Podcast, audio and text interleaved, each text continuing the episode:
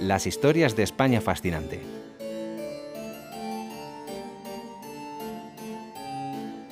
La conquista de las Islas Canarias fue un proceso arduo de ocupación militar, en el que el archipiélago canario, habitado por aborígenes, fue obligado a lo largo del siglo XV a incorporarse a la corona de Castilla. Militarmente hablando, no fue una conquista sencilla, pues los aborígenes de algunas islas opusieron mucha resistencia. Así, la conquista de Canarias duró casi 100 años, de 1402 a 1496. Supuso la desaparición de gran parte de la cultura aborigen en todas las islas, la conversión al cristianismo de los isleños y el mestizaje entre la población local y los colonos. El término aborígenes canarios se refiere a los pueblos de origen bereber que habitaban en las Islas Canarias antes de suceder la conquista castellana. Otra denominación es la de guanches, aunque originalmente el término se refería únicamente a los aborígenes de etnia bereber pertenecientes a la isla de Tenerife. Con todo esto un poco más claro, este relato desea contar la historia de Bentejuí, un aborigen de la isla de Gran Canaria, hijo del rey, aquí calificado como Juan Arteme, de Telde, que lideró la última resistencia aborigen ante la conquista castellana a finales del siglo XV. Algunos autores traducen su nombre como el que grita o alerta, lo que como veremos concuerda con el final de su historia. Cuando muere el padre de Bentejuí hacia el año 1476, este no pudo heredar el título de Guanarteme porque todavía era menor de edad, por lo que el título pasó de manera provisional a su tío Tenesor Semidán, que ya era Guanarteme de Galdar. La isla, que se dividía en estos dos guanartematos, pasó a ser pertenencia absoluta de Tenesor Semidán. Bajo su protección, Bentejuí creció como un guerrero y estratega en un panorama inestable derivado de la guerra, pues poco a poco las islas iban cayendo en manos de la corona de Castilla. Cuando tuvo la edad suficiente, asume el cargo que le corresponde, el de Guanarteme de Telde.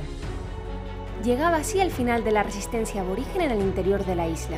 En 1481, con la captura de Tenesor Semidán por parte del adelantado castellano Alonso Fernández de Lugo, se firma el 30 de mayo el tratado denominado Carta de Calatayud.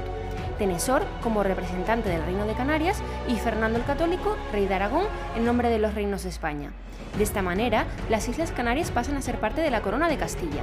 Los mandos del ejército español que se encontraban destinados en las islas obtuvieron tierras, mientras los monartemes, menseyes o reyes tribales se considerarían responsables políticos. Al ver cómo caía Galdar, aquellos que se resisten al tratado con España se trasladan a las zonas montañosas del interior de la isla. La zona escogida por el líder aborigen Bentejuí fue la fortaleza de Ansite, un roque escarpado con un barranco al fondo y de difícil acceso que servía perfectamente de refugio. Allí, en los altos rocosos de la isla, Mentejuí, con el apoyo de su fiel faicán de Tel de Tasadre, especie de sacerdote y juez que dirigía los ritos de la isla de Gran Canaria, y con la ayuda también de la princesa galdense Guayarmina, organiza la última resistencia contra la dominación castellana. Ante la resistencia de Bentejuy a aceptar la derrota, Tenesor Semidán se reúne con ellos para convencerles de que pongan punto y final a la rebelión. El 29 de abril de 1483, Tenesor convence con Guayarmina Semidán, descendiente como él de los Semidán, y con Bentejuy, reuniéndose con ellos en la fortaleza de Ansite. Su objetivo era convencerles para que se rindiera. Después de la conversación, Guayarmina pierde la fe en la resistencia, baja de las montañas y se entrega junto a otros compañeros. Sin embargo, no fue el caso de Bentejuy y el Faicantasadre, quienes ante la negativa a aceptar al nuevo gobierno, se suicidan siguiendo el ritual canarí, despeñándose por el barranco de Atistirme. Se dice que el nombre del barranco es fruto de la última frase que gritaron estos dos aborígenes al precipitarse al vacío, que significaba por ti, tierra. Con la muerte del guerrero Bentejuí termina toda la resistencia armada y la conquista de Gran Canaria por parte de los reyes católicos. La incorporación de la isla a la corona de Castilla tiene lugar el 29 de abril de 1483.